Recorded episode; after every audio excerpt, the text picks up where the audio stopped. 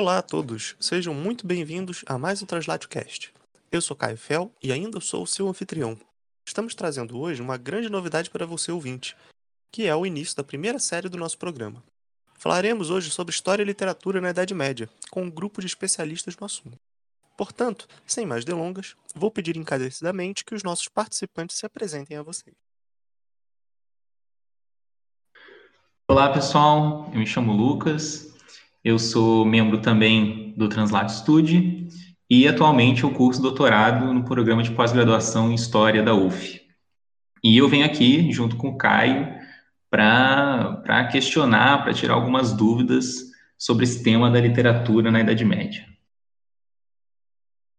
Bom dia, boa tarde, boa noite para todos. Eu sou Rene Portugregeiro, membro do Translate Studio e do Insular, é, me dediquei a estudar é, um pouco sobre a literatura, principalmente no período anglo-saxão, durante a graduação e recentemente no mestrado. Oi, gente, bom dia, boa tarde, boa noite. Meu nome é Luan Lucas Moraes, também sou membro do Translate Studio e junto com a Rayane do Insula. E sou mestre em História e Culturas pela Universidade Estadual do Ceará e atualmente estou cursando doutorado no programa de pós-graduação em História da Universidade Federal Fluminense. Então a gente vai tentar falar um pouquinho aqui sobre literatura medieval e no meu caso específico falar um pouco sobre o tipo de literatura que foi produzido ali nas línguas francas durante a Idade Média Central.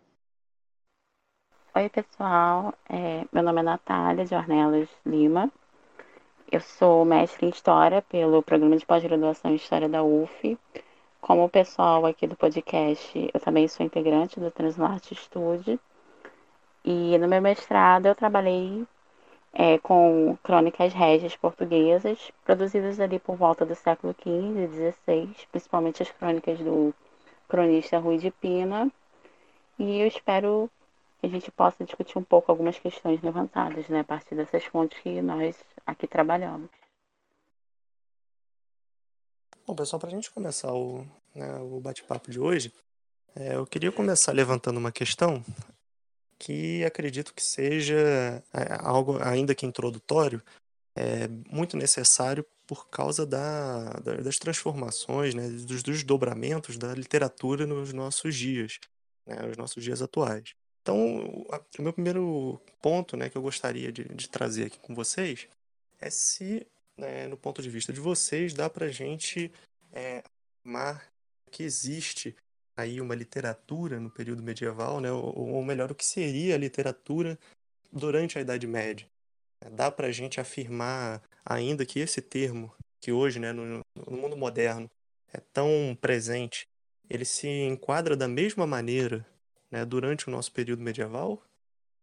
Eu acho que é um ponto interessante para a gente abrir as nossas discussões né, a respeito da, da produção literária no período medieval é pensar que, assim como o próprio conceito de Idade Média, e a gente conversou um pouquinho sobre isso no episódio 4 aqui do Translatcast, sobre os do passado, mas assim como esse conceito de Idade Média, o conceito de literatura, né, tal qual a concepção moderna que ele recebeu e que a gente conhece hoje, ele não provém do período medieval, né? O termo literatura, o termo latino literatura, ele tem o mesmo sentido que gramática, e designa, de uma certa forma, a gramática propriamente dita do texto, ou a leitura comentada dos autores e o conhecimento que essa, que essa obra, que esse texto proporciona, né? Mas não a obra em si. E em seus termos é, latinos derivados, literatos e, e literatos, né, eles remetem igualmente a uma aptidão, que é a aptidão da escrita, né, a um saber que é comunicado através do texto e é um estatuto social, né? Pensando em que o próprio ofício da escrita ele está restrito a um grupo social. Então, passando, refazendo a pergunta, né, que, eu, que o Caio colocou aqui para gente, seria possível falar de literatura medieval, né? Ou melhor, se há uma produção literária na Idade Média? Então, eu acho que a gente pode responder que sim, se a gente partir de uma concepção é, de que a literatura é e só pode ser uma noção historicamente definida. E aí, pensando de acordo com um autor muito importante para a área de estudos medievais, é, estudos de história antiga, né, que é o professor Ciro Flamarion Cardoso. Então, pensando que a literatura ela é uma uma noção historicamente definida, né, ou seja, de que o conteúdo e a forma dessas obras é, elas variam em cada sociedade ou época em que elas são estudadas, né. Em termos de Idade Média, né, que é um período da história, para quem está chegando agora, para o nosso ouvinte está chegando agora, é um período da história que pode ser dividido em três partes, basicamente, né? A Alta Idade Média, que é o período que eu não sei se eu consegui falar na minha introdução, mas que foi o período que eu me dediquei a estudar. A Alta Idade Média vai do século V ao século X. Nós temos a Idade Média Central, que vai do século XI ao século XIII. E a Baixa Idade Média, que seria ali os últimos dois séculos, XIV e XV, né? E apesar da gente pensar né, na produção literária medieval ou na literatura medieval, é importante dizer que há diferença né, nas, nessas produções ao longo dessas, desses três momentos, né? Então, apesar de haver uma certa dificuldade de precisar qual era o tipo de produção em cada período, até porque, por exemplo, em relação ao período da Alta Idade Média, a gente tem pouquíssimos registros né, conservados é, nos dias atuais, registros é, escritos, enfim, que conseguiram chegar até hoje para a gente. Então, é, tem essa, essas dificuldades. A gente tem que pensar também que essa produção ela sofria interferências de diversos fatores, mas principalmente fatores históricos, sociológicos, políticos, econômicos, enfim. Mas existe um, um estudioso que ele faz algumas tentativas de classificar assim, de forma mais clara qual é o tipo de produção, qual é o tipo de gênero literário em cada um desses três períodos, né? Então, basicamente, na Alta Idade Média a gente teria uma literatura monástica e aí visando uma produção de geografias e poemas litúrgicos. Na Idade Média Central seria uma produção, segundo ele, né, que é o, é, o Sigismundo Spina, ele é, aponta que as produções têm um caráter mais objetivo, mais especulativo, ou seja, são obras de caráter mais historiográfico, né? E aí biografias e anais. E na Baixa Idade Média a gente teria umas obras de caráter mais subjetivo, né? Sendo as elegias, os lamentos, algum desses exemplos. É, apesar de toda tentativa, né? Às vezes a gente acerta, às vezes a gente erra, né? Afinal são tentativas. Eu gostaria de colocar aqui né, nas experiências que eu tive, né, como eu mencionei, tanto na graduação como no mestrado, eu sou recém-mestra, né, pelo programa de pós-graduação da UF, mas apesar desse esforço que, que ele fez, né, que Sigismundo Spina fez, eu observei que, por exemplo, no caso da Inglaterra anglo-saxônica, a gente tem algumas produções que não se encaixam muito nesse recorte, né? Então, por exemplo, no período da, da, da Alta Idade Média, na Inglaterra, a gente tem poemas heróicos, lamentos, obras historiográficas, a gente tem a história eclesiástica do Beda, é, e aí não pensando só em Inglaterra, a gente tem a, a história dos francos, né, produzida pelo Gregório de Tours, um bi, o bispo de Tours, né, uma figura importantíssima para o reino da França atual, o reino da Gália, né.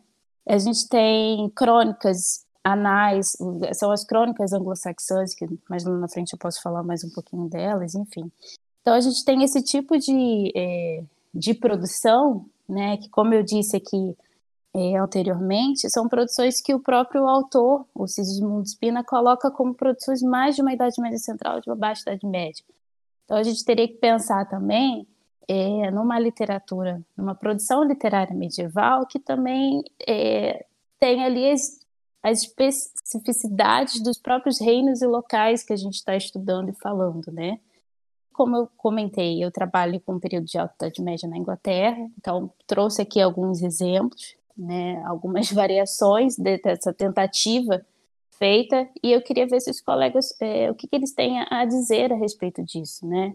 É, a gente vê assim uma produção muito diversificada, muito, muito, plural, vamos dizer assim, e que não estaria se encaixando muito bem nesse, nesse enquadramento, né? Apesar desse enquadramento, como já mencionei, ser uma, apenas uma tentativa. Mas sim, se a gente pensar é, nessa produção sendo historicamente definida, né, trazendo as especificidades das sociedades em que elas são produzidas, a gente pode sim falar de uma literatura medieval. Bom, pegando, retomando um pouquinho do, da reflexão que a Rayane fez, eu acho que é interessante, eu espero que fique claro isso no decorrer do episódio, é que nós conseguimos reunir aqui um time de, de colegas e, de fato, eles conseguem abranger toda essa divisão que a Rayane falou sobre o período medieval. Então, especificamente, a Rayane trabalha com contextos literários insulares, especificamente a Inglaterra anglo-saxônica, durante a Alta Idade Média. A, a, as minhas atuais pesquisas, é, elas estão seguindo um caminho que eu trilhei na graduação e no mestrado, que é pesquisar em torno da, da relação da produção literária e do contexto cultural literário durante a Idade Média Central, dos séculos XI ao XIII, especificamente, no meu caso, na região da atual França, e a gente tem na Baixa Idade Média os trabalhos que Natália e Lucas estão empreendendo atualmente. Né? A Natália também é semestre e o Lucas, meu, meu colega de turma aqui no doutorado. E só é, pegando um pouco do que a Rayane falou, eu acho que concordo especificamente no que ela diz que, embora a gente não possa definir a literatura como um fim em si mesmo, tratando-se de, de sempre termos a noção que a literatura, de fato, ela é uma noção histórica e, e só assim ela pode ser definida, é interessante porque, apesar desses contextos bem específicos, isso não significa, por exemplo, que a gente não possa falar sobre a ideia de uma literatura medieval. Então, no meu caso, por exemplo, talvez empreender um estudo propriamente dito sobre a história da literatura na França seja, digamos que, um, uma empreitada infrutífera, isso não quer dizer, por exemplo, que eu não possa falar que existia uma chamada consciência literária na Idade Média, ou no medievo francês, por assim dizer. Então, eu acho que são aspectos interessantes para a gente matizar e para a gente tentar balizar aqui um pouco em relação à nossa fala, porque no meu caso, especificamente, essas divisões que o, que o, Segismundo Spina fez na obra dele, né, a cultura literária medieval, eu acho que eu consigo enxergá-las mais num, num, esforço de tentar catalogar e, digamos assim, explicar para, para fins didáticos, porque é um manual bastante útil, embora ele já esteja um pouco datado por conta da sua época, foi uma obra da década de 70, eu acho que ele parte muito nesse esforço de tentar organizar assim, cronologicamente, que tipo de, de, de, produções ou que tipos de gêneros literários eles foram mais ou menos comuns durante o medievo ocidental. Mas, por exemplo, eu também, agora no doutorado, trabalho com contextos insulares. Então, no meu caso, eu estou tentando fazer um estudo comparativo entre o tipo de produção literária que aconteceu na ilha da Irlanda, na, durante a Alta Idade Média, e como esse tipo de produção vernacular em irlandês antigo, de alguma forma, teve um papel central é, nas produções literárias do medievo ocidental, especificamente, no meu caso, novamente, da França. Então, matizando um pouco contextos culturais tão específicos de desenvolvimento literário, eu ainda assim posso encontrar no caso da, da Irlanda, basicamente aquilo que a Rayane falou em relação a gêneros literários que, que até então eram ditos como apenas presentes em um ou outro período histórico. Então, na própria Irlanda, da Idade Média, ali do século VII ao século X, mais ou menos, a gente vai ter um gênero, um, a gente vai ter gêneros variados na produção literária daquele, daquela localidade, daquele espaço, desde as geografias, narrativas curtas, é, anais, crônicas, todas elas com, com, com uma preocupação bem diferente, com uma preocupação bem central para explicitar determinados aspectos específicos daquela sociedade.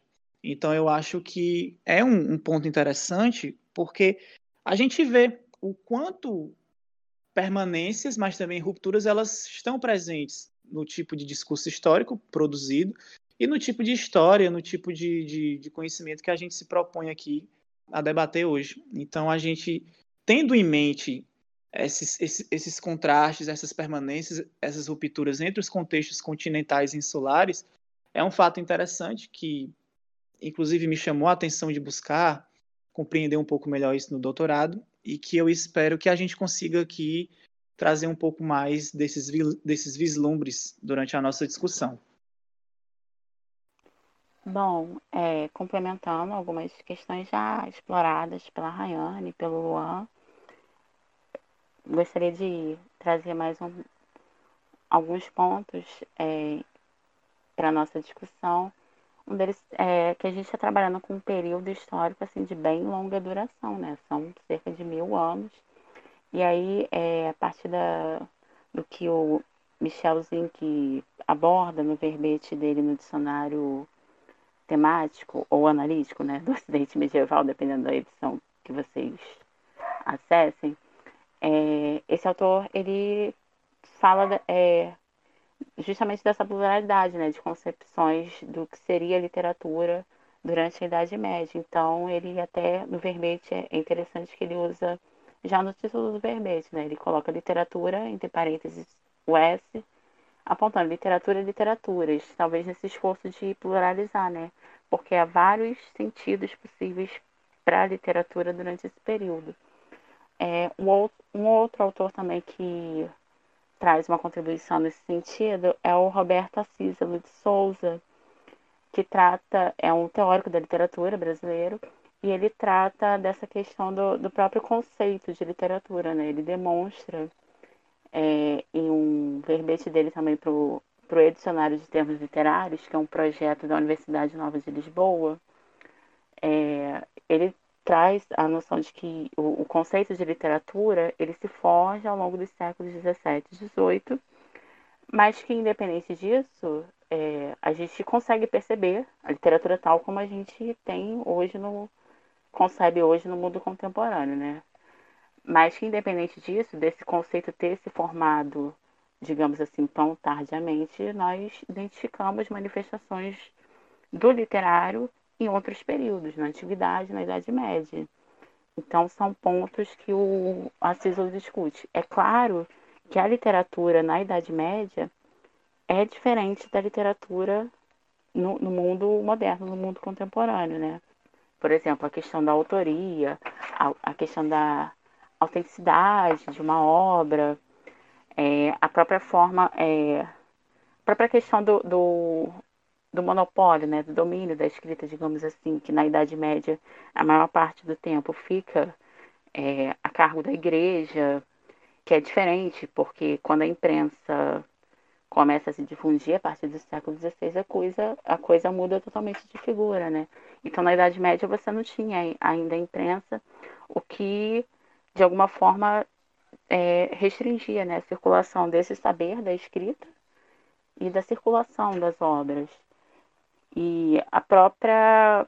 Ele fala de uma divisão social do trabalho, digamos assim, no que diz respeito aos campos de conhecimento, né? O Roberto Assísolo. Ele diz que na antiguidade, na Idade Média, você não tinha essa cisão ainda de em tantos gêneros literários e discursivos e nem tantos campos de conhecimento. E na modernidade nós teremos a cisão né, entre é, saberes filosóficos, artísticos, científicos, algo que para os medievais ainda não fazia sentido. É o caso, por exemplo, da própria história. Né? A história anteriormente era aparecia mais ligada ao campo desses saberes e artes da própria literatura. E na contemporaneidade, nós vemos a ascensão da história enquanto disciplina acadêmica, como ciência. Então, são algumas questões que, apenas para complementar o que os colegas já abordaram, né? E o conceito de literatura realmente é, a, assim, a, alvo de grandes discussões, de grandes debates no, no campo da teoria literária, é, dependendo da corrente que o, que o especialista siga, ele vai ter uma concepção diferente do que é a literatura. Alguns trabalham mais com a, com a própria, partindo do próprio texto em si, da própria obra em si, mostrando o trabalho com a, com a linguagem que é diferenciado de, de gêneros textuais considerados, digamos assim, científicos, acadêmicos. É um trabalho com a linguagem diferente, que mobiliza outros sentidos, trabalha com figuras de linguagem, mobiliza outras percepções sensoriais que textos de, de outros, outros tipos discursivos, né, outros gêneros discursivos não mobilizam. E, por outro lado, há definições que trabalham mais com essa perspectiva de entender a literatura mesmo no contexto histórico, no contexto social, como a Rayane citou, o caso do Ciro Flamarion Cardoso. E um outro teórico brasileiro bastante conhecido, é, que traz esse dado da, da sociedade, né, é o Antônio Cândido, que utiliza a noção da literatura como sistema, sistema literário, né? Ele diz que ele entende a literatura justamente nessa articulação entre a obra e a sociedade, entre o que se produz, né, o texto literário e a sociedade. E ele diz que há três é, grandes pilares, digamos assim, nos quais se assentam a literatura enquanto sistema, que são o eixo mesmo dos produtores, né, como essa obra é produzida, do público, o receptor, e o terceiro eixo que é o mecanismo de, de difusão, né, de transmissão dessa, dessa obra. Quando você tem esses três eixos funcionando, de acordo com Antônio Cândido, você pode dizer que tem um sistema literário de fato, né? E aí você consegue ter uma continuidade dessa literatura então, são questões, assim, para complementar o que os colegas já haviam abordado, que fazem a gente pensar um pouco de, no que é literatura e como se constitui, como se processa né, a literatura durante esse período que a gente aborda, que é a Idade Média. Bom, como, como o pessoal trouxe aqui nas respostas, é, no momento que a gente entende a literatura ela deve ser definida historicamente, né? Deve ser uma noção historicamente definida. É importante, então, que a gente é, traga quais aspectos é, dessa literatura, no caso medieval, e interessante também separá-la né, do que a gente entende pela nossa literatura é, de hoje em dia, né? Se eu posso dizer, uma literatura moderna. Então, é, essa primeira pergunta, ela realmente abre discussão, levanta diversos pontos que a gente vai articular aqui ao longo do, do episódio. E aí, entre eles, eu, a, a, essa pergunta agora, eu queria trazer sobre a, o que seria essa fronteira entre que a literatura traz, pelo menos para nós, entre o que seria um mundo real e o um mundo ficcional. Então, para trazer um exemplo né, de literatura que, enfim, toda a minha geração, toda a nossa geração aqui do, do, do, nosso grupo deve ter lido, ou pelo menos uma boa parte, Harry Potter. É, foi uma literatura que, que bastante famosa e que, quando a gente lê, a gente tem diversos aspectos assimiláveis ao mundo real ali. Então, a gente tem é, personagens humanos, com características humanas, temos um determinado sistema político ali colocado, né? Ele fala de primeiro-ministro, coisas assim. Só que, ao, ao ler esse livro, a gente, a gente tem a completa noção de que aquilo ali é um mundo ficcionalmente construído, né? Um mundo ficcional. Apesar de trazer esses aspectos é, muito, muito assimiláveis à realidade. E aí o que eu quero perguntar é exatamente nesse sentido. No momento que a gente define uma literatura medieval, é, a gente poderia pensar que na sociedade medieval, nessa literatura medieval, existe essa fronteira entre o ficcional e o real? Como é que é, os leitores ou os ouvintes dessas narrativas as recebiam? De que forma elas recebiam? Bom, então eu acho que essa pergunta do Lucas é extremamente interessante pelo fato de que nós podemos, eh, enfim, tensionar ainda mais a questão proposta e, e, e os temas aqui debatidos, porque quando a gente pensa e quando a gente vai tentar refletir em torno do, desses limites entre real e imaginário, entre verdadeiro e entre fictício, é, é interessante porque isso não é uma reflexão que surge agora, no período moderno, ou que até mesmo ela fosse de fato alheia aos próprios medievais, né? Então eu acho que qualquer discussão no campo da história para, enfim, tentar compreender um pouco mais as relações e os limites entre história e literatura e tentar compreender um pouco mais o que seria a própria definição ou ideia de história, ela pode começar e pode ser traçada a poética de Aristóteles, né? Porque Aristóteles ele vai dizer basicamente que a atividade mais filosófica possível que existia naquele período era a poesia em contraponto com a história, né? Porque a poesia em tese ela iria representar eventos gerais e possíveis segundo aquilo que teoricamente era verossímil ou necessário. Enquanto o discurso histórico, basicamente, ele se preocupava muito mais em, em tratar assuntos que fossem é, particulares ou reais.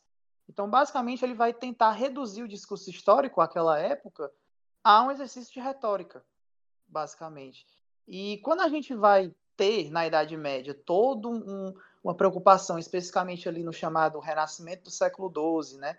E de você ter um, um acesso maior às tradições dos antigos gregos, ao conhecimento árabe, por conta de todo um, um, fluxo comercial, um fluxo intelectual e um fluxo de pessoas cada vez maior no Ocidente medieval, a gente vai ter um pouco mais de, de, de clareza em torno do que os medievais percebiam nesses limites entre ficção e realidade.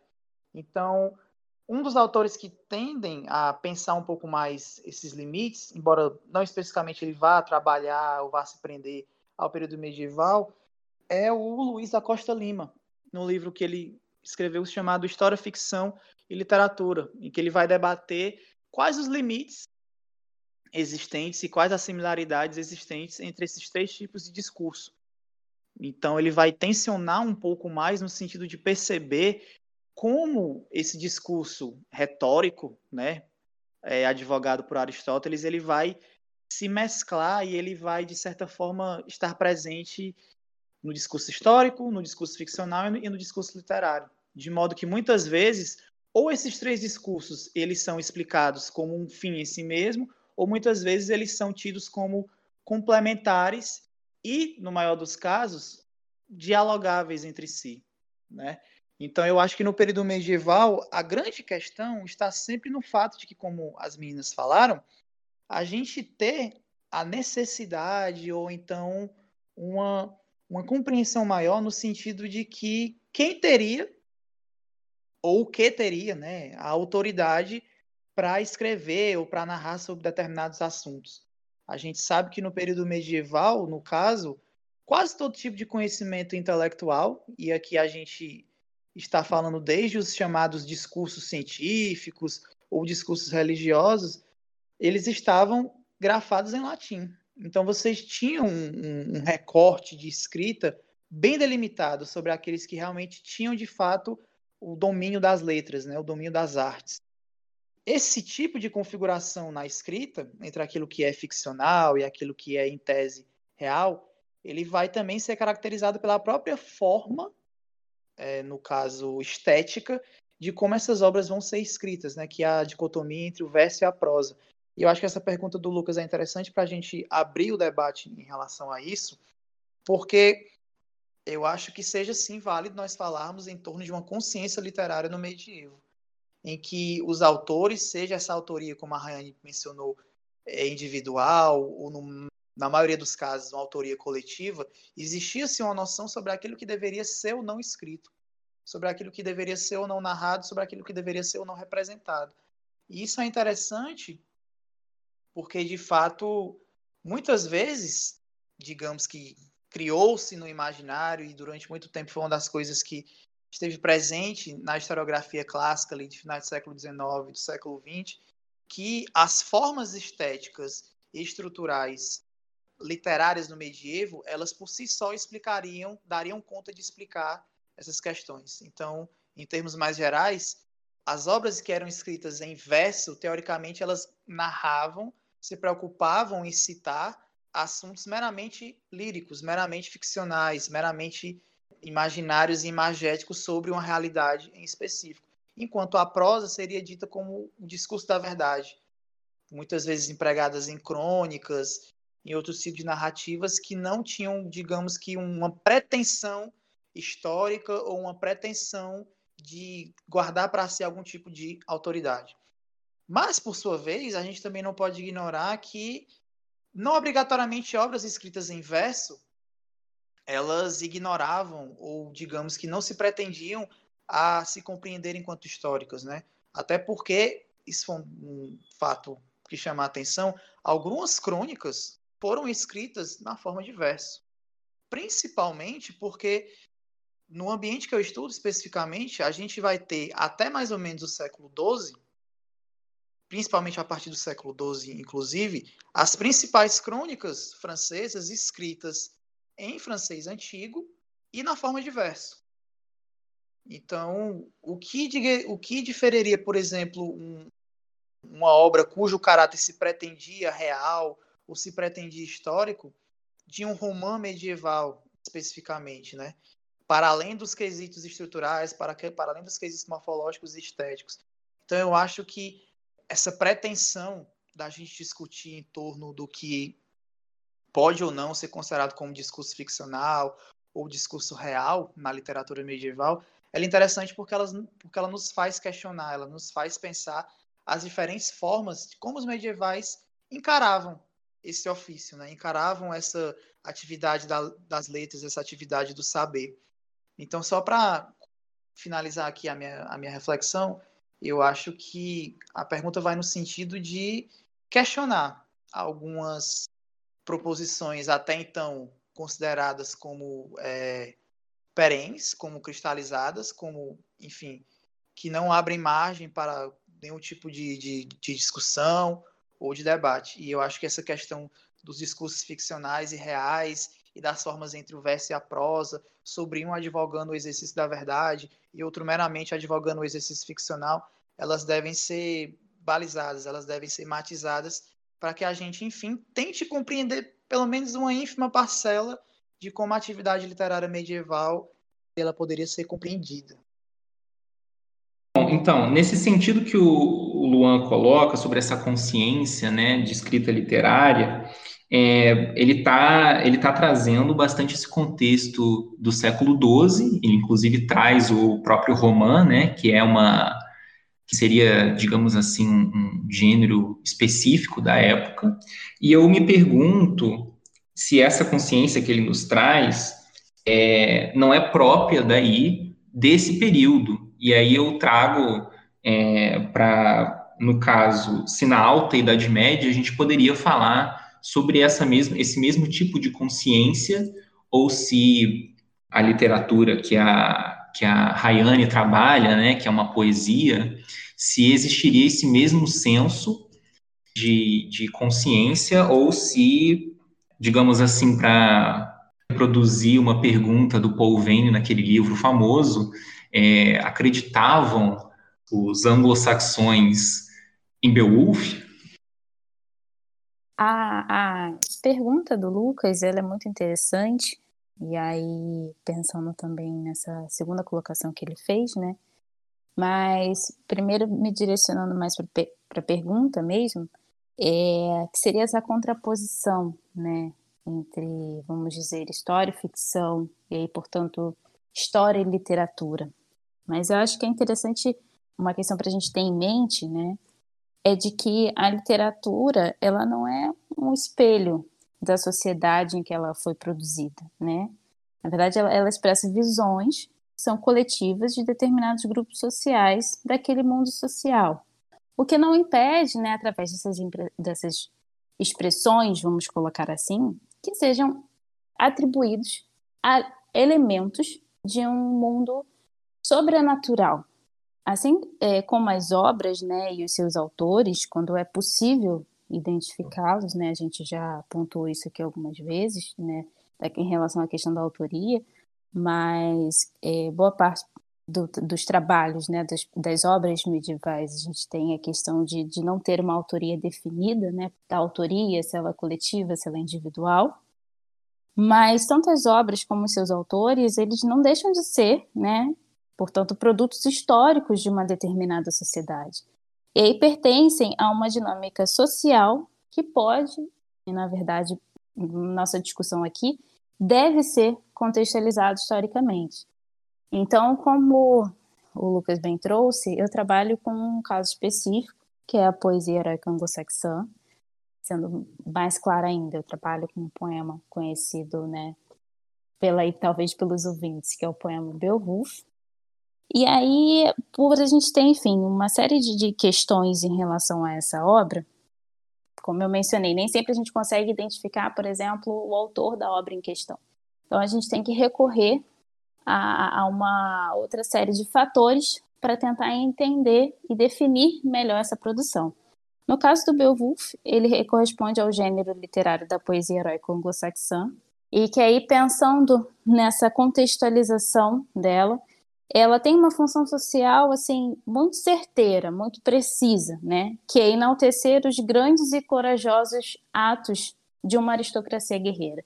Ou seja, ela eram obras, né? A, a, essas poesias ela, elas eram é, escritas e consumidas não só por um grupo, mas por um grupo específico, mas principalmente por eles, né? Então você traz ao longo da narrativa questões que interessam a esse grupo em específico, né? E aí pensando em enaltecer é, atos de coragem, atos de lealdade, mas também em enaltecer pontos, é, vamos dizer assim, negativos, né? Do que é, deveria ser evitado por aquele grupo, por aquela sociedade. Então, por exemplo, a questão do fracasso. Como que, ele, é, como que o fracasso aparece nesse tipo de produção, né? Ele é, é, aparece como um ponto a ser combatido nessas narrativas.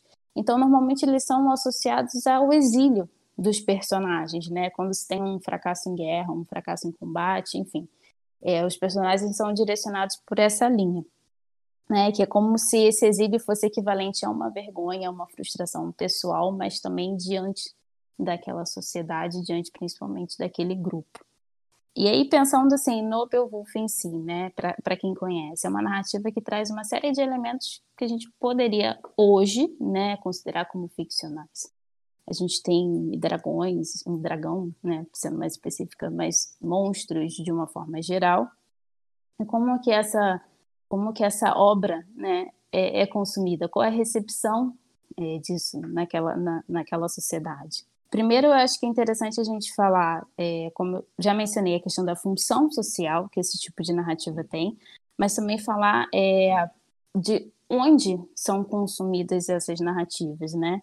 Então, por exemplo, é, a gente já tem um leve conhecimento de que nos grandes salões, que essa é uma tradição germânica, vamos dizer assim, de uma forma bem ampla, né? Os grandes salões eram eram momento, eram locais que se tinha esse momento de encontro, né? Seja para receber visitantes, seja para fazer celebrações, seja para fazer condenações, reuniões, era sempre um local de encontro.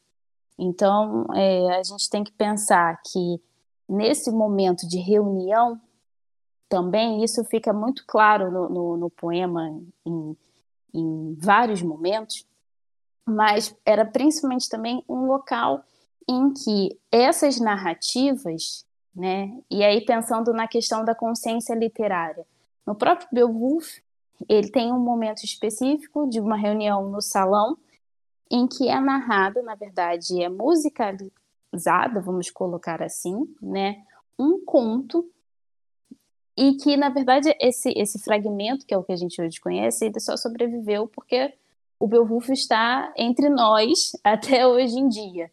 Então, assim, pensar nesse deslocamento, né, de mesmo dentro de uma narrativa fazer referência a uma outra obra literária, né, proveniente daquela daquela sociedade, daquele período, vamos dizer assim, eu acho que é uma forma da gente pensar nessa questão da consciência literária também, é, do tipo de se fazer referência a outras obras, de isso estar tá interlaçado na produção, né, das obras, enfim. E no salão, só para finalizar a minha fala, é, é, esse é o momento em que essas narrativas elas aparecem, essas narrativas que são musicalizadas, essas narrativas que são performadas, essas narrativas que são apresentadas oralmente, né? A gente quando fala na literatura medieval, essa é uma questão que é, é, é muito marcante, muito importante também da gente destacar, né? Que é essa questão da oralidade.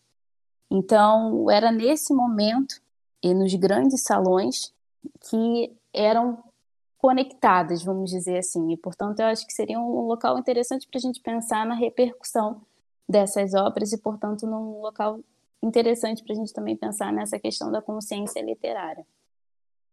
Pensando, né, é, a partir do que a Rayane falou, a, a partir de sua experiência com Beowulf, lembrei bastante de um, um texto do Terry Eagleton, que é um teórico da literatura, se não me engano, em inglês. É, ele fala muito dessa questão da, da que a literatura é diz que os juízos que nós fazemos do, a respeito do que é literatura do que é literário, eles variam, né, historicamente, mas que de alguma forma eles estão sempre ligados à, à ideologia dos grupos que dominam as diferentes sociedades, né. E aí, a, partir da fala da, da Rayane, eu pensei um pouco nessa questão da, de fato, ficção, do que é real, do que é ficcional, da relação história e literatura, que são fronteiras que não estão definidas para os medievais da mesma forma que estão definidas para nós na contemporaneidade. E lembrei do, do, do, caso específico das fontes com as quais eu trabalho, que em sua, sua maioria são crônicas, e mais especificamente crônicas régias, né? crônicas oficiais do reino português, dos cronistas que são financiados por esse poder régio né? português, a partir da dinastia de Avis, a partir de e aí são os cronistas a partir de Fernão Lopes, né? Fernão Lopes, Gomes e Anes de Zurara, Rui de Pina, que foi o cronista com o qual eu mais trabalhei. Como Terry Eagleton diz, né? Ele não tem dúvidas de quando Eduardo Gibbon escreveu é, Os Cristãos e, e, a Queda do Império Romano, ele não tem dúvidas de que o Gibbon estava pretendia estar dizendo um discurso que era a verdade, verdadeiro. Da mesma forma eu percebo que o Fernão Lopes, e ele deixa isso claro já no, já no prólogo, né, já no início da crônica de Dom João I, ele diz que ele pretende escrever a, a verdade, como os fatos realmente se passaram, mas hoje a nossa leitura pode ser um pouco diferenciada, até porque a nossa noção de literatura hoje é, é diferente, de história hoje é diferente do que se tinha. Então, para a gente as crônicas, como a do Fernando Lopes, os relatos de viagem, aí, tão famosos durante essa período final da Idade Média, né, como Marco Polo, por exemplo, eles se pretendiam verdadeiros, se pretendiam reais, né, tratar de fatos que realmente aconteceram. Bom, pelo menos é isso que esses autores, né, dizem. Mas hoje nós vemos com um olhar um pouco diferenciado, né, até porque a nossa experiência com a literatura hoje é diferente da experiência que os medievais tinham. Então, são algumas questões que a fala do Luan e a fala da Rainha mobilizaram, e aí me fizeram pensar, né, que a, a, o conceito de literatura também ele vai mudando historicamente, vai mudando com o tempo. O que cada sociedade acha que é literário, o que cada sociedade acha que é real, factual, né, histórico, vai mudando também com o tempo. E muitas vezes isso que se pretende real, verdadeiro, como é o caso das crônicas régias, né? É, um, é uma verdade que também tá, que atende aos objetivos dessa ideologia dominante, né? No caso de, de Portugal, né? Do reino português, é, o cronista é financiado pelo, pelo rei, né? Pelo poder régio. Então, a, a verdade que ele conta nas crônicas também é uma verdade que está a serviço do rei. Então, é uma verdade que a gente é, tende a relativizar hoje, né? É, levando em conta é, algumas das falas que vocês já, já tinham comentado a respeito é, dessa relação né, intrínseca entre oralidade e escrita, é, minha, minha, pergunta vai muito no sentido de, de identificação mesmo dessas obras literárias de uma forma geral. Eu, embora atualmente não trabalhe mais com literatura especificamente, é, durante a minha graduação, né, eu me dediquei a fazer um estudo acerca de uma obra literária específica da Escandinávia medieval. Então eu tratava é, da Ida em prosa, uma obra escrita por um poeta islandês durante o século XIII, que tratava ali sobre é, assuntos relacionados ao panteão nórdico. Então, histórias a respeito de Odin, Thor, estavam ali presentes. E, e muito se sabe sobre essa obra específica que o, o autor se baseou em, em, um conteúdo anterior, né, portanto mais antigo, e esse conteúdo era fundamentalmente é, poemas.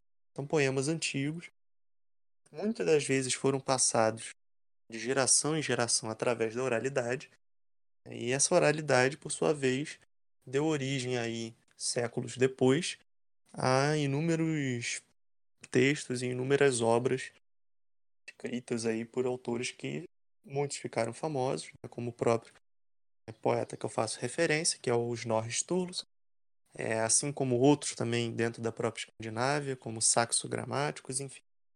Há aí alguns exemplos que a gente poderia trazer.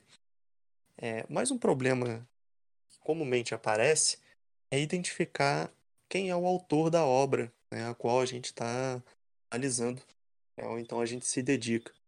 É, embora seja um problema, pelo menos recorte geográfico que eu tratei, embora seja um problema muito mais voltado para os poemas, é, a gente ainda encontra exemplos, é, outros aí voltados para escrita, por exemplo, da prosa. Pergunta então que, que eu faço para vocês, como que vocês encaram a relação mais específica é, dessa oralidade né, com a escrita na formulação né, e na identificação da autoria dos textos aos quais vocês trabalham né, e aos quais aparecem no medievo como uma forma geral. Bom, eu acho que retomando um pouco a, a reflexão, e um autor que a, a Natália citou no começo, que é o Michel Zanck, Michel Zanck ele vai dizer no verbete dele, do dicionário analítico temático, que a literatura medieval, até mais ou menos ali, meados do século XV, só existe plenamente, e eu aqui grifo o termo plenamente, que é para dar uma ênfase, plenamente sustentada pela voz. O que, por sua vez, não inviabilizaria a existência do substrato da escrita e da presença da escrita, porque de fato era isso que diferia e que garantia uma determinada autoridade ao texto ou ao autor medieval, no, no caso, mas que, digamos que as letras, o tipo de produção literária que existiu durante boa parte da Idade Média, ela não foi, ela foi uma produção literária especificamente feita para ser cantada. E quando vai haver um processo gradual de transmutação e de mescla dessa, dessa tradição oral com o substrato escrito, a gente vai ter que. Nós vamos ter uma literatura que, no seu início, na sua gênese, ela foi pensada para ser declamada, para ser cantada, e que posteriormente ela vai se transformar naquilo que pode e que deve ser lido em voz alta, seja em âmbito público ou seja em âmbito privado. E isso é muito demarcado no meu contexto especificamente, quando a gente vai ter acesso às obras ditas cortesãs, né? aos romãs cortesãos ali da Idade Média Central, que basicamente, para um outro autor, o historiador suíço Paul Zumthor, que ele vai explicar que a grande novidade do século XII no Ocidente medieval, falando em termos estéticos, temáticos, narrativos, é o romã medieval. E três aspectos vão ser interessantes, porque o romã medieval ele vai trazer consigo toda essa carga de oralidade, advinda de passados ou de tradições orais, culturais e sociais bem específicas. Inclusive, na minha pesquisa, no que me diz respeito, eu estou tentando mapear justamente o papel desses passados mais recuados, como, por exemplo, os contextos insulares da Irlanda celta, por assim dizer, no processo de adaptação, no processo de ressignificação de alguns elementos dentro dessas narrativas cortesãs.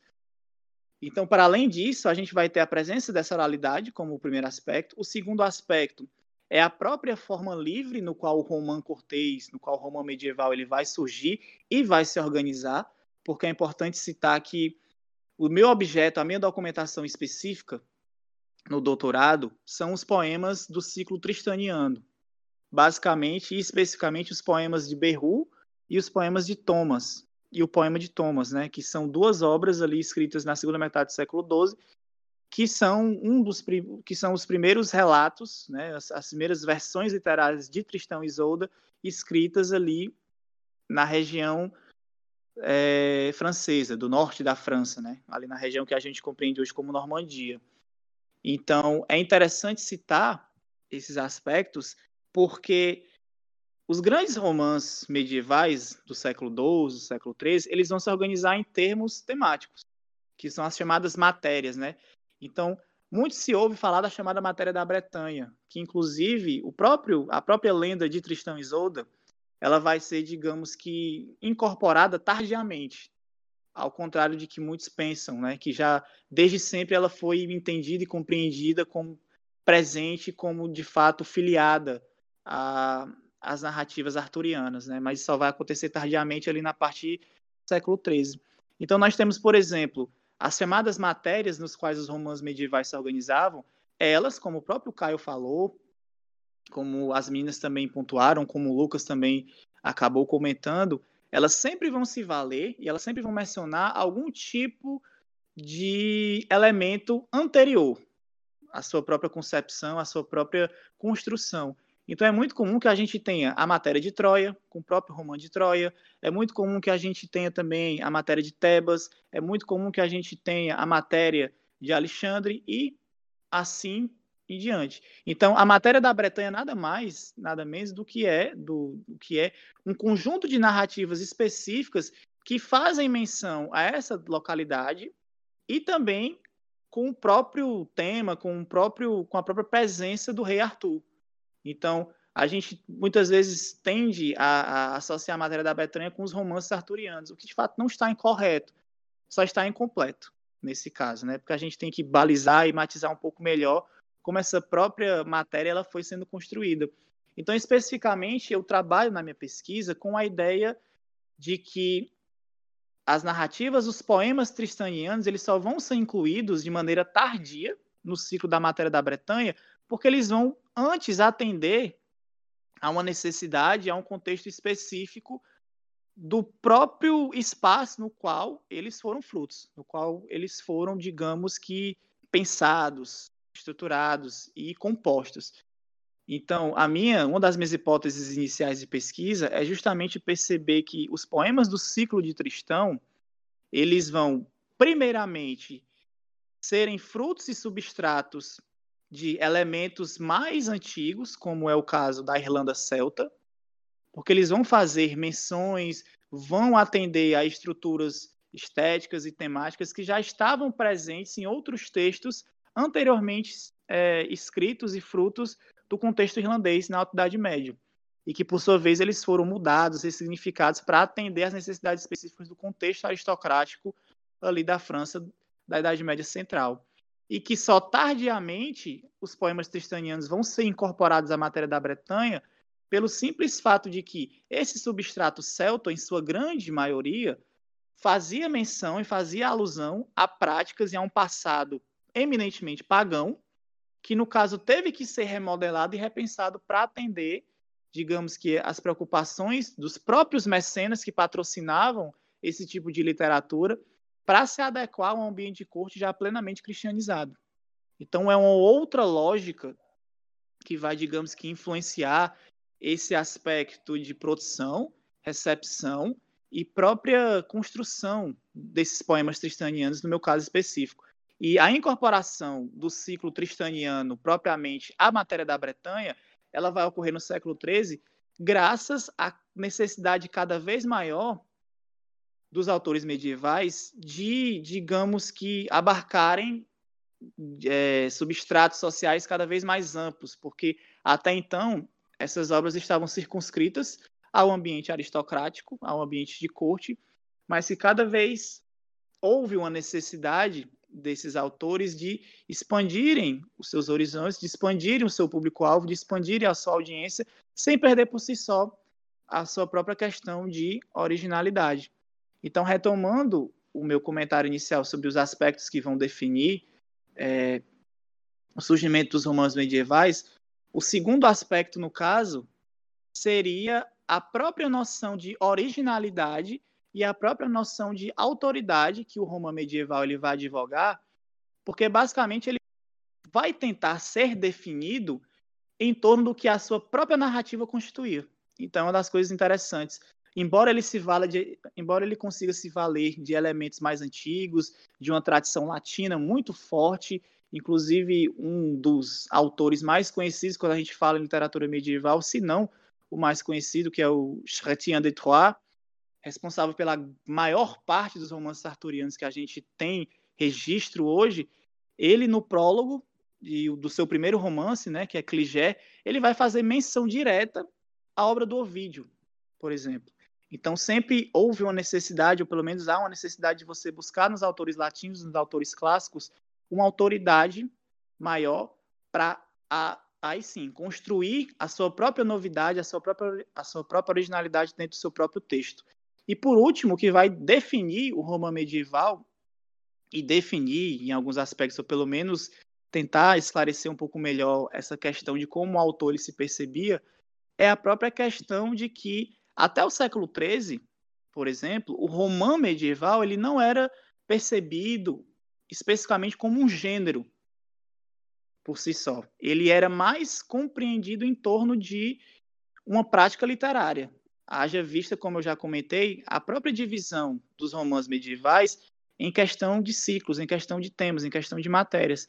Então, o maître en roman, ou seja, o poem roman, basicamente ele era uma forma de se escrever essas narrativas do que especificamente um gênero já completamente moldado, completamente ali finalizado. Isso só vai acontecer no século XIII por conta de uma necessidade, como eu já falei, de expandir os horizontes, de expandir a audiência dessas obras, porque as obras que até então eram, eram em sua grande maioria versificadas, elas vão ser transpostas para a prosa, justamente para facilitar a leitura de um substrato aristocrático e também a compreensão do próprio texto para outros, para, para outros estratos sociais não letrados. Então a gente vai ter essa prosificação dos romances medievais atendendo a essas partes específicas. Né? Então, eu acho que são reflexões importantes para a gente ter em mente, porque, lógico, o contexto no qual a Rayane fala é bem específico, o meu contexto é bem específico, o contexto da Natália é bem específico,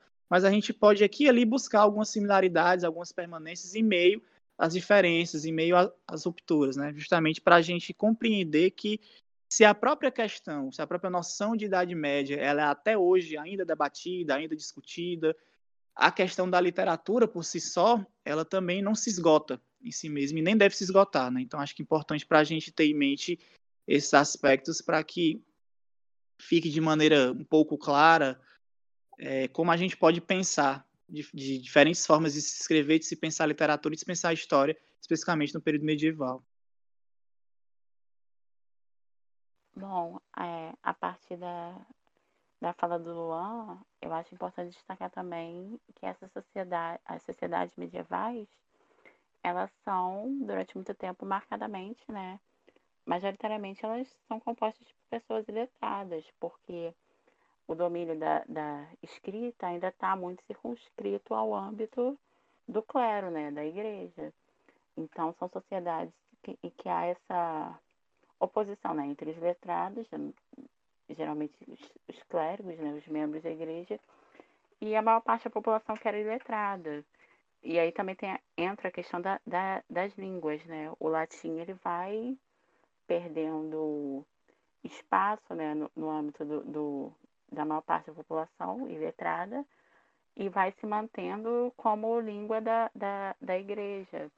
E aí, nesse momento, assim, é, por volta do século XI, XII, quando as línguas vernáculas começam, despontam mesmo, assim, com grande força, nós percebemos já iniciativas de, de registrar, né, por escrito, é, seja já algumas manifestações literárias, né, se não me engano, a, canção de Rolando é considerada a primeira, digamos assim, obra literária, né, já em língua vernácula, e ela é do século XII, se não me engano.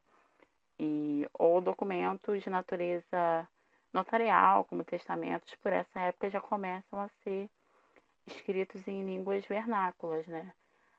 Mas é, é uma grande uma grande contradição dessa sociedade, né? De essa tensão entre a oralidade a escrita, o surgimento das novas línguas E a escrita, como por ser uma técnica, é ainda durante muito tempo bastante atrelada ao contexto da, da igreja.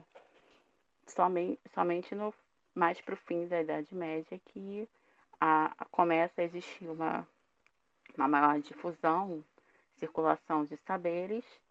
Se não me engano, o Jérôme Basquiat, ele fala que a partir do século XI, XII, é, os próprios manuscritos começam a sofrem um processo de reprodução maior, né? Mais cópias começam a circular e depois há essa inclusão da, dos escritos em línguas vernáculas. E, mas a situação realmente só vai mudar de, de totalmente, né? A, as relações mudam com a imprensa e isso já depois, né? Já no início da, da modernidade. E pensando especificamente agora com, a, com, as obras com as quais eu trabalho, com o período, eu, eu trabalho majoritariamente com crônicas régias, né? E aí, no que diz respeito a essa questão da, da, da autoria, me parece que nessa época, séculos XV, XVI, a autoria já é algo que começa a ser mais definido, mais delineado, né? Quando você pega os textos dessa época, você já vê que, é, que o cronista tal escreveu, ele já, embora ainda é, a gente perceba que às vezes eles se valem de modelos da antiguidade e também é, os textos começam a, a, circular né, nessas espacialidades. Por exemplo, há um caso de um religioso, André Dias, foi bispo em Portugal por volta de meados do século XV, 1430, 1440, e ele foi bispo em outras localidades também, na Grécia também.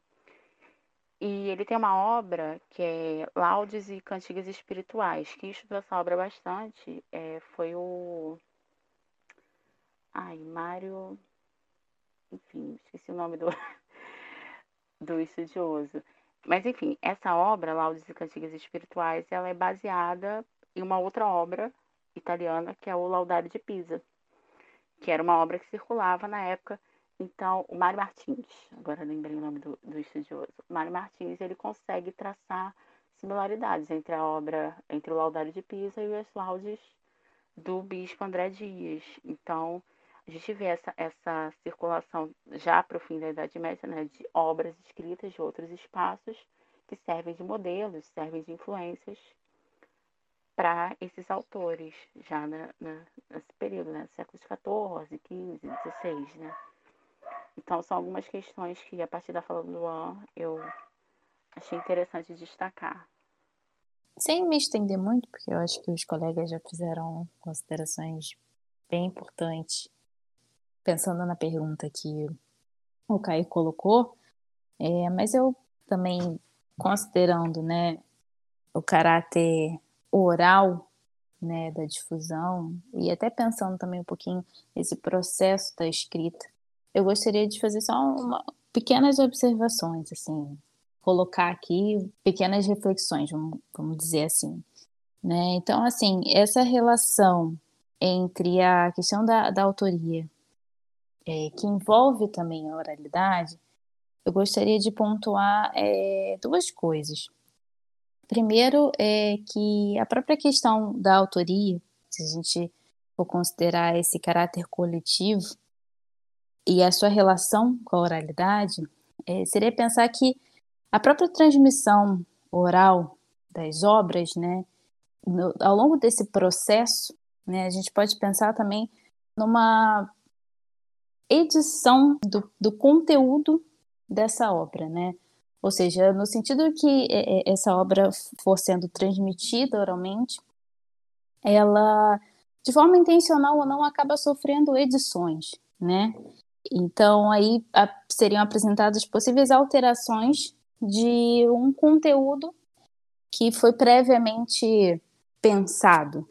Então, é pensar, conforme que essas narrativas, essas obras foram sendo re, reproduzidas e compartilhadas oralmente, se tinha essa margem de edição, né? E num segundo ponto, é, pensando mesmo aí numa dinâmica que envolve também a questão da, da escrita e da oralidade, né?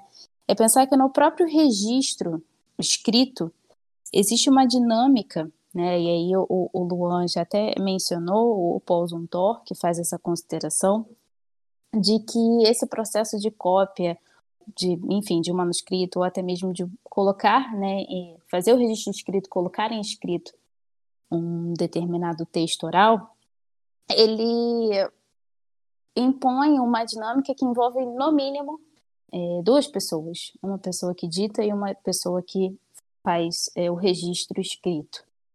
Então, nesse mesmo processo ocorrem, ah, podem ocorrer né, as edições também, né? Às vezes, talvez por uma falta de compreensão do que o, o que foi dito, o que foi falado, e aí durante o processo de escrita talvez acaba sendo registrado outra coisa. Então, basicamente, é, seria colocar que nesse tanto no sentido de transmissão oral, né? A gente pode pensar numa autoria coletiva, se a gente pensar nessas edições orais, nesses acréscimos ou reduções de uma obra, né, no seu quando comparada a uma obra no seu primeiro momento de composição, como também pensar nessa dinâmica de, do registro escrito, né, e pensar que essa, essa, essa autoria coletiva pode ser processada, né, pode ser, enfim, colocada também nesse, nesse processo de registro, e, e pensar que o escrito não necessariamente é, exclui o oral, né? Tanto que você vê na, na, nesse próprio processo você é, de, de registrar, você tem essa dinâmica entre o escrito oral acontecendo.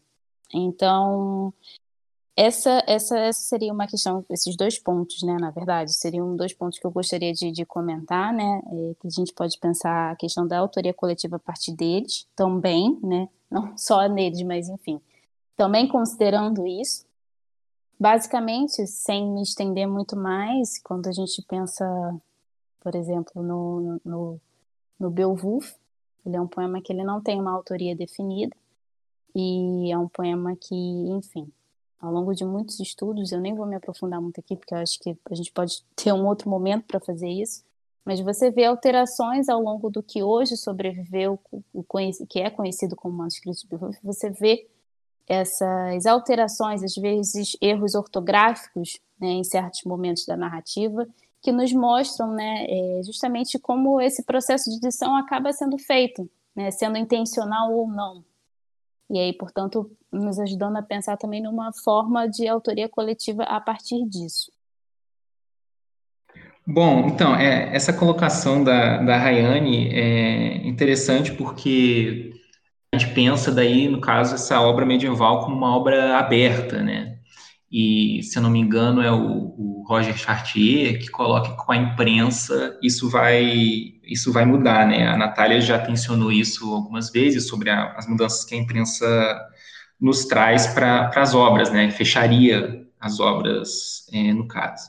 Mas, trazendo aí um, um texto que já colocaram, do Michel Zanck, que é o verbete literaturas no dicionário temático do Ocidente Medieval, ou dicionário analítico do Ocidente Medieval, é, me parece que é, todas diversas respostas trouxeram a ideia de que há uma preeminência, isso segundo o próprio Zanck, há uma preeminência tanto do oral quanto do escrito. Então, a gente tem essa sociedade que é baseada no, na oralidade, e aí o autor coloca como a escrita muitas vezes é apoio à memória, né? Mas ao mesmo tempo é na escrita que se encontra a autoridade em si, né? Então, se a gente for pensar no próprio principal livro, principal obra do, do período é a Bíblia, né?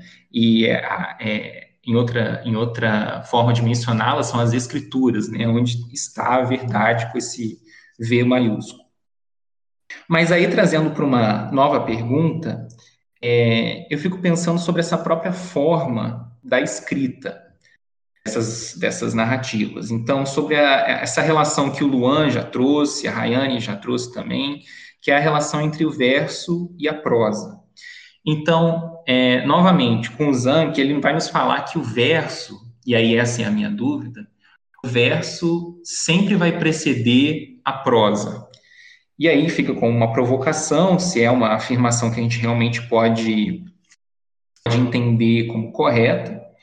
E esse verso precederia a prosa, inclusive, quando os autores já conhecem a prosa em outras é, línguas. Então, por exemplo, é, existiria em certo ponto a prosa latina, mas antes de surgir a, prosa vernacular, teria de existir o verso. Então, nesse sentido, eu fico pensando o seguinte, e aí, e aí vem minha pergunta, que talvez seja melhor direcionada para a Rayane mesmo, né? É, pensando no seu estudo na Alta Idade Média. É, seria possível a gente pensar nessa relação é, do verso e da prosa nesse desenvolvimento da literatura, ou, ou, ou também talvez é, pensando nessa como a oralidade é importante nessa literatura, como, como isso se relaciona com o verso e depois sua passagem para a prosa, se é que essa, se essa afirmativa tá, pode ser considerada correta. Caberia aqui colocar que, não sei, é, nos demais recortes espaço-temporais, mas na, quando a gente pensa na produção literária anglo-saxã, e se eu não me engano, quem reforça essa consideração é o Jorge Luiz Borges, tá? de que a poesia ela é anterior à prosa. Pensando no, na, na, na, Inglaterra anglo-saxônica, a prosa ela tem um salto considerável, a produção em, em prosa tem um salto considerável quando a gente pensa num projeto político e cultural né, tocado, vamos dizer assim, impulsionado pelo rei Alfredo Grande né, que diante das grandes destruições que os reinos anglo-saxões sofreram com as invasões dos conhecidos povos vikings, se perdeu muito material. Então, ele, a partir é, dessa ideia, ele tenta culturalmente fazer uma reforma, né? E aí, enfim, impulsionando uma, a produção de textos em prosa na língua de, de, dentro de, língua desse desse recorte, né? Que seria o inglês antigo. Mas eu trabalho não só, é, eu não trabalho na verdade com prosa, né? Eu trabalho com poesia. E aí pensando nessa dinâmica de da poesia e da oralidade, né? Tem uma questão que eu acho que ela é um pouquinho mais técnica, mas eu acho que ela é bem importante para a gente pensar nessa articulação, né, do que é escrito e do que é falado nessa dinâmica. a poesia anglo-saxã, ela está dentro, e aí, de novo, é, fazendo referência ao Jorge Luiz Borges, né, estaria dentro de um padrão de versificação germânica. Tá? Às vezes é, é, é um pouco difícil falar disso, porque ela, é, esse processo de versificação ele é um pouco complexo, porque ele não traz muitas regras em como deve ser seguido, né? Em quantos números específicos de sílabas aquela produção tem que apresentar, enfim. Então, ele basicamente, numa tentativa de, de trazer mais esclarecimentos, ele diz que sempre em um verso, é como se um verso fosse dividido em duas partes, né? Em cada uma dessas partes teriam acentos tônicos, e esses acentos tônicos, eles são importantes porque eles promovem o ritmo e a musicalidade da obra. Quando a gente, na verdade, a gente considera essas produções, essas obras, essas narrativas, a forma como ela é, é apresentada, a forma como ela circula, né, e aí fazendo também uma articulação entre a questão da oralidade e da própria musicalidade, muitas são performadas, né? ou seja, você não tem só uma leitura em voz alta, você tem uma leitura com uma interpretação e muitas das vezes essas performances elas são acompanhadas de algum instrumento musical. No próprio e aí retornando né, a, a fonte em que eu acabei realizando a minha pesquisa né, em cima dela, que é o, o poema Beowulf, você tem a menção da harpa, né? Em ponto, em um outro momento da minha fala, eu também mencionei que você tem a apresentação oral, né? A performance de um conto dentro de uma reunião no salão, dentro de uma comemoração, um momento de, enfim, reunião é, é, e celebração e de, no, nos salões. Existe um momento na narrativa bem específico que é essa narração né, do, do conto, e é uma, é, é uma apresentação, é uma narração que é acompanhada por um instrumento musical que é a harpa. Então, eu acho que seria interessante né, destacar essa articulação também da oralidade e da musicalidade, né? E como que isso é apresentado nos textos, né? Porque para além de uma, uma, apresentação oral, a gente pode também, a gente consegue identificar isso às vezes de forma mais explícita, como eu mencionei, né?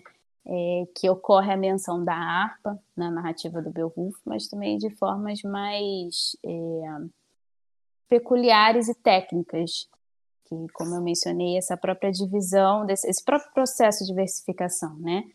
Então, para além de, dessa questão é, dos acentos tônicos, das marcações, né, há também uma, uma característica do, da, da, versificação germânica, que ela é bem interessante, que aí a poesia anglo-saxã está contemplada, é, ela não apresenta rima ou assonância, né? Porque o principal elemento desse tipo de produção, é, o principal é, recurso, vamos dizer assim, é a literação, que é um recurso métrico que consiste na utilização sucessiva de palavras que começam com a mesma consoante, né? Então, produzindo fonemas é, muito idênticos e às vezes muito parecidos no início de várias palavras em um mesmo verso, né? O que aí, para a gente, também apresenta um reforço desse ritmo e dessa musicalidade. Então, você tem na, na, na própria leitura, seja ela a, a, leitura individual em silêncio ou numa leitura em voz alta, ou na, assim, pensando também na performance, você tem a marcação de, desses traços de oralidade e desses traços de musicalidade, né? Você tem um ritmo, um, um ritmo mesmo, assim, pensando na, na forma que você projeta oralmente a obra.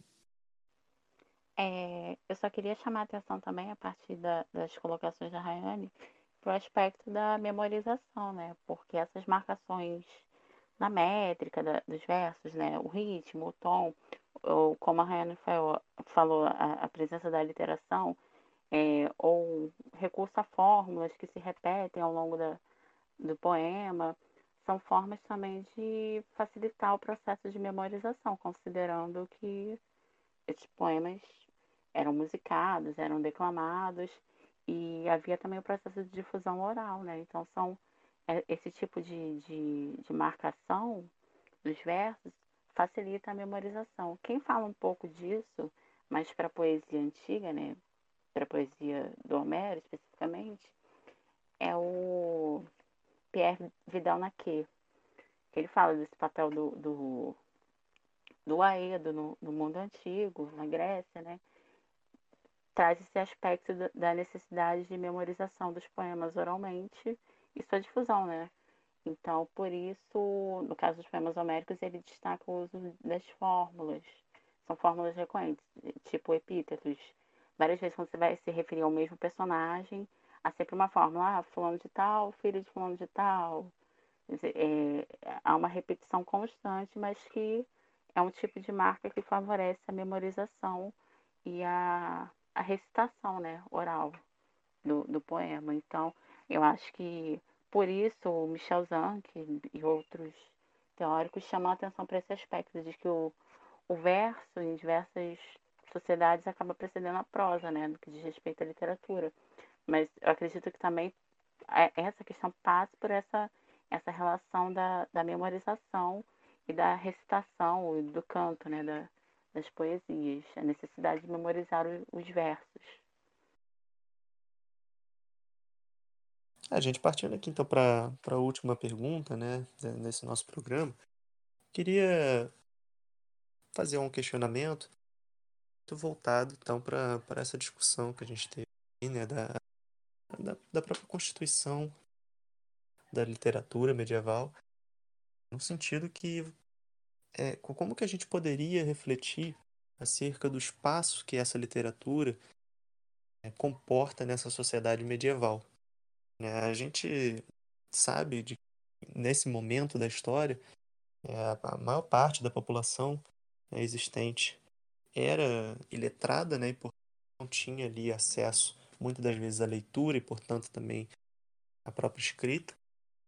E aí, emendando também no segundo, no segundo momento dessa pergunta, é, é qual seria, portanto, né, a, a, a utilidade de se estudar a literatura medieval para a gente compreender a sociedade desse momento histórico? É, bom, acho que como a gente já abordou aqui, no início há, há uma primazia né, da oralidade. É, justamente para essas sociedades do medievo serem majoritariamente letradas, é, fora do âmbito da, da igreja, é, entendo que há essa primazia da oralidade, mesmo quando começa a surgir uma maior complexidade dos textos, dos discursos, é, ainda nessa é, ainda bastante ligada à oralidade. Michel Zanck fala um pouco disso. Quando os textos começam a ter uma maior difusão, produção, ainda, ainda são pensados para serem declamados né, oralmente. Acho que a questão da, da, escrita começa a ganhar uma nova dimensão mais para os séculos finais da Idade Média. Mas ainda assim, é como é, diversos autores que nós estamos aqui é, abordaram é, sempre a manifestações literárias.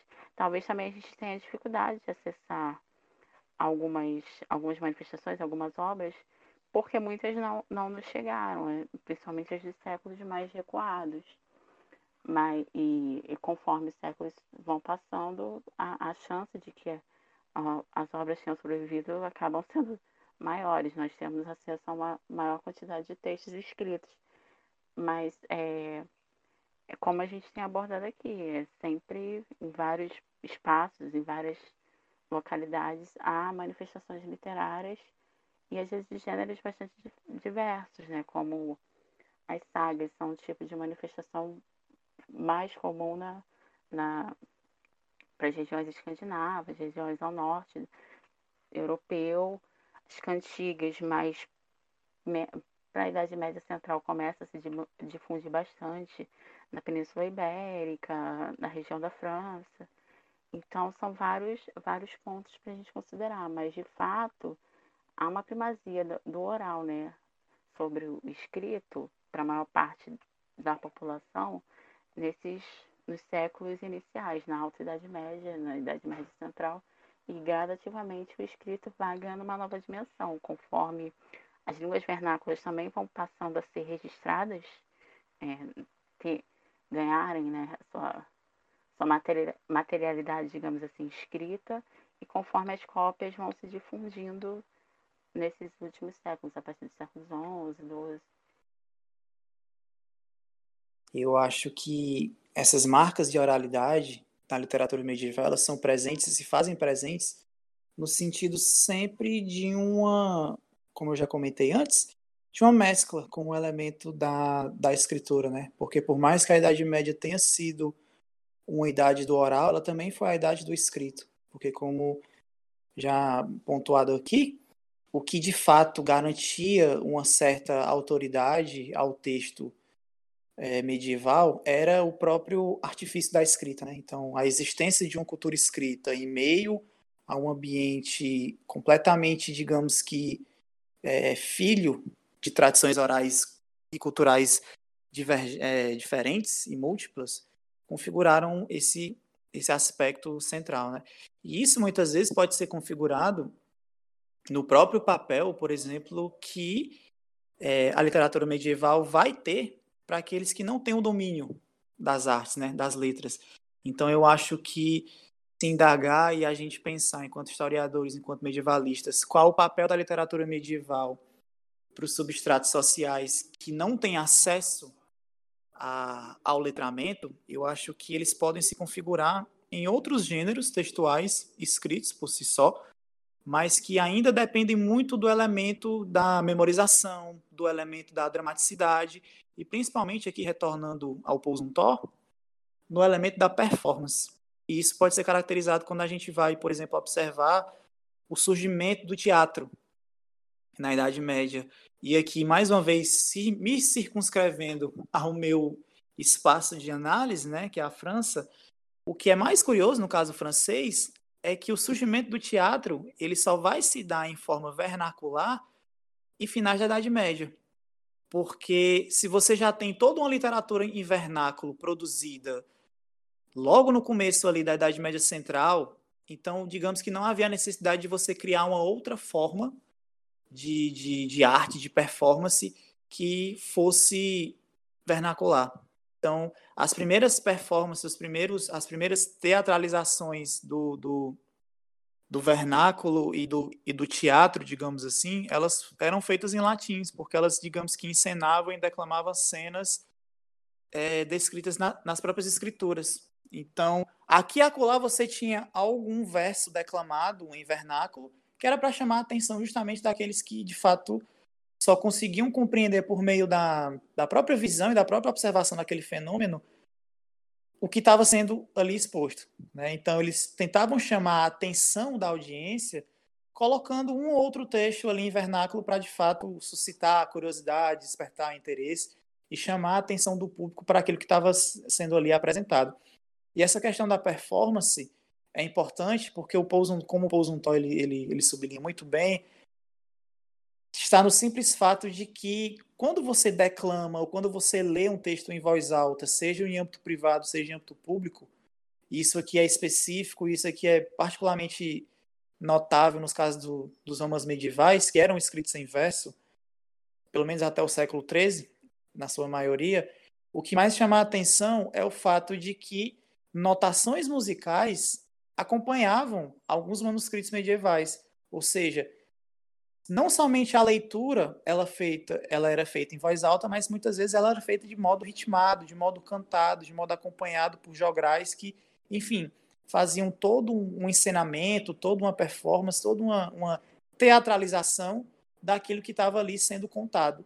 E isso é mais interessante ainda se a gente pensar, por exemplo, no papel que isso tem para as grandes audiências, né? Então é muito comum a gente ver em filmes, em séries, em, séries, em produções, enfim, audiovisuais sobre a Idade Média, sempre o ambiente da feira ou sempre o ambiente da praça pública enquanto palco para algum tipo de, de evento, né? Seja um julgamento, seja a passagem de um de um grupo de artistas, enfim, que o espaço medieval ou os espaços medievais, quando eles se deslocam da corte digamos que para o meio do povão, né, da plebe, é interessante que a própria linguagem ela vai ter que se adaptar àquele ambiente específico.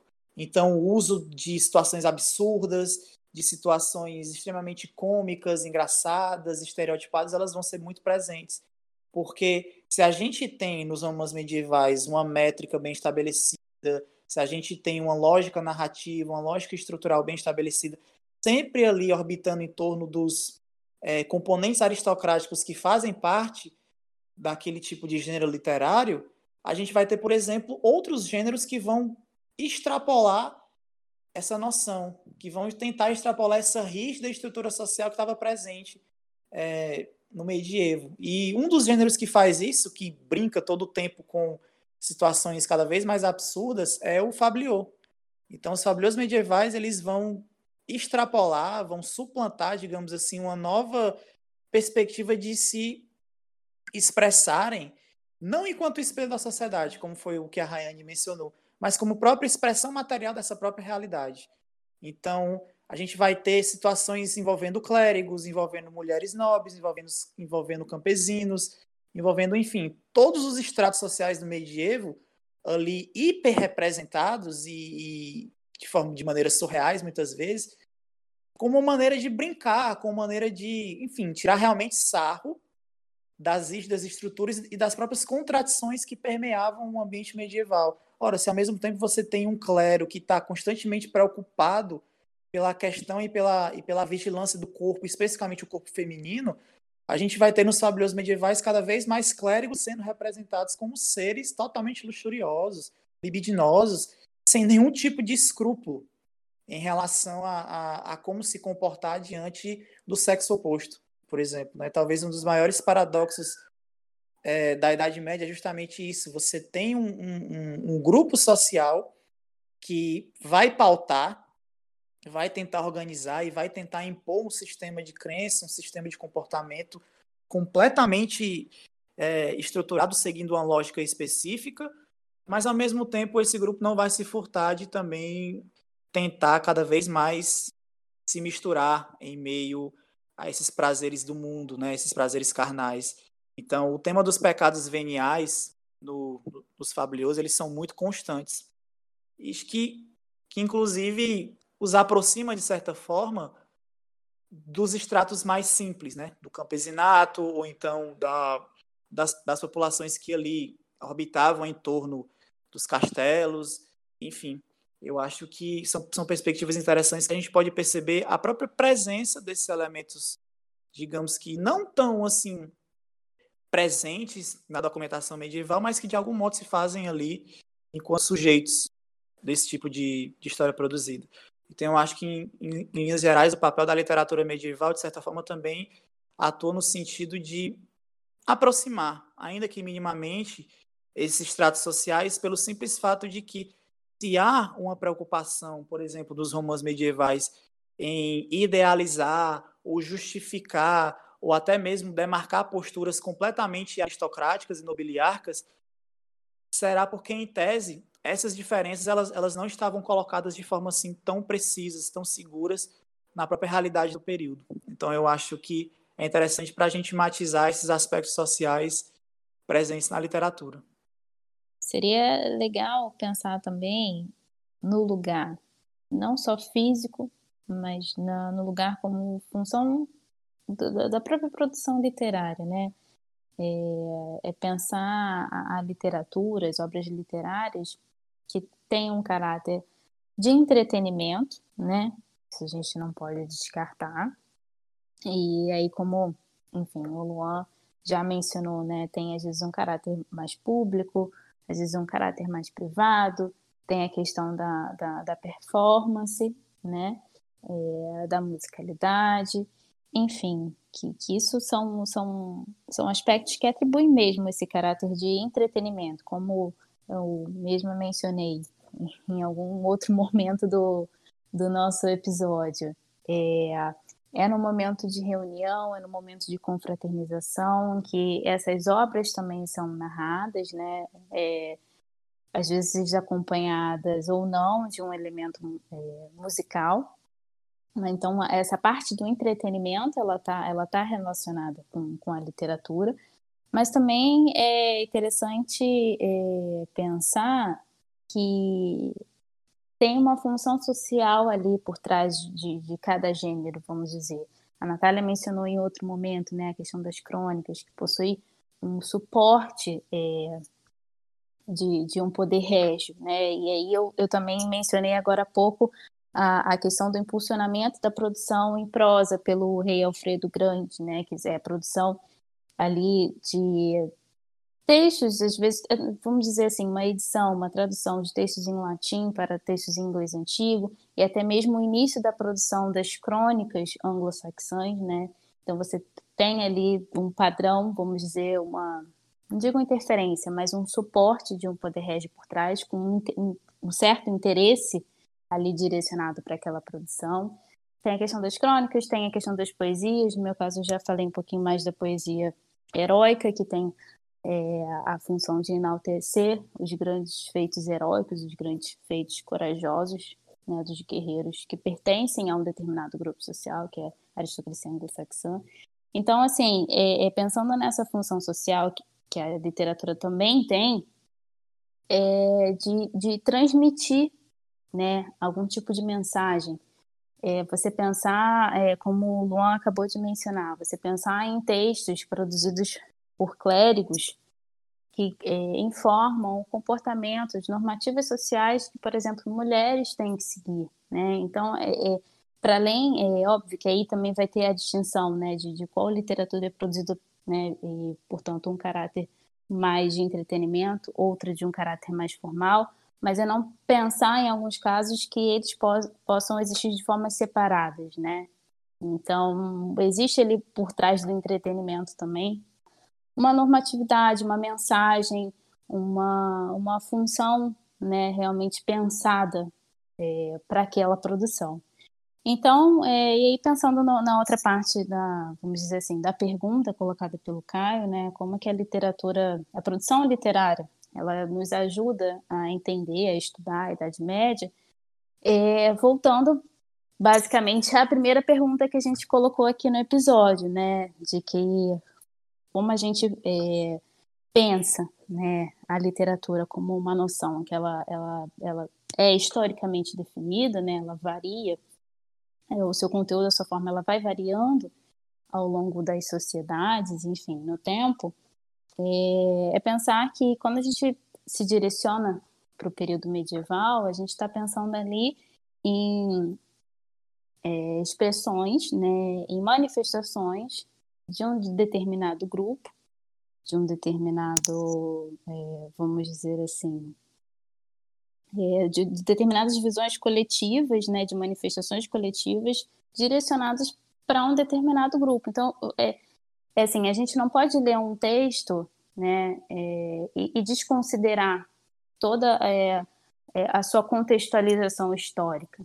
Né. e por isso, né, quando a gente pega um texto, uma obra é, literária, um texto literário no, referente ao período medieval, é, é saber, primeiro, fazer essa diferenciação entre é, história e literatura, né, e pensar a literatura como manifestação e não como um espelho, não como um reflexo direto daquela sociedade, mas essa é uma, uma forma de expressar é, traços, é, manifestações, é, diálogos sobre, sobre aquela determinada sociedade e que é, primeiro fazer essa diferenciação, né, mas também saber que existe um motivo, uma motivação por trás disso, né?